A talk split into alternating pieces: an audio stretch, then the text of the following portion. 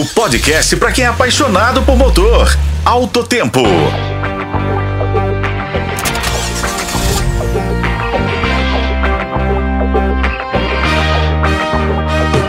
Olá, bem-vindos a mais um podcast de Alto Tempo. Eu sou Raimundo Couto, ao meu lado, Igor Veiga. E hoje vamos falar de um tradicional evento que acontece na histórica Tiradentes, o Bike Fest, um grande encontro de motos e motociclistas que promete animar a cidade no próximo fim de semana. Não é Igor? Ainda dá para participar?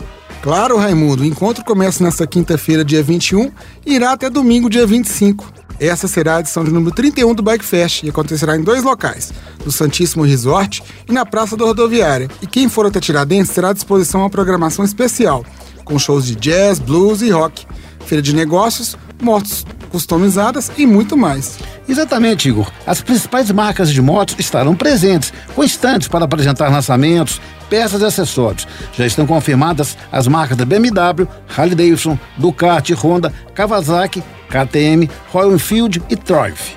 O Bike Fest, Igor, é um sucesso garantido. Tiradentes recebe a turma das duas rodas desde 1992 e esse evento é considerado um dos mais importantes, já que a cidade é um destino turístico de Minas Gerais e do Brasil. E sem falar na superestrutura que é montada na cidade para receber essa turma.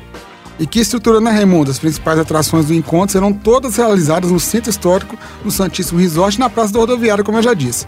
Junto com o encontro de motos acontecerá também o décimo Festival de Blues e Jazz que vão contar com inovações tecnológicas e operacionais iniciadas em 2022 e adequadas às novas tendências, mas sem, claro, perder o espírito de ser um encontro dos amigos motociclistas. É isso aí. E para terminar nosso primeiro encontro dessa semana, vamos lembrar que na edição do ano passado, quando o Bike Fest comemorou 30 anos, a cidade de Tiradentes recebeu mais de 38 mil pessoas e cerca de 19.500 motos, vindas de 21 estados diferentes. E agora o evento tem tudo para aumentar esses números. Siga nos acompanhando na FM O Tempo. Para a FM O Tempo, Raimundo Couto e Igor Veiga.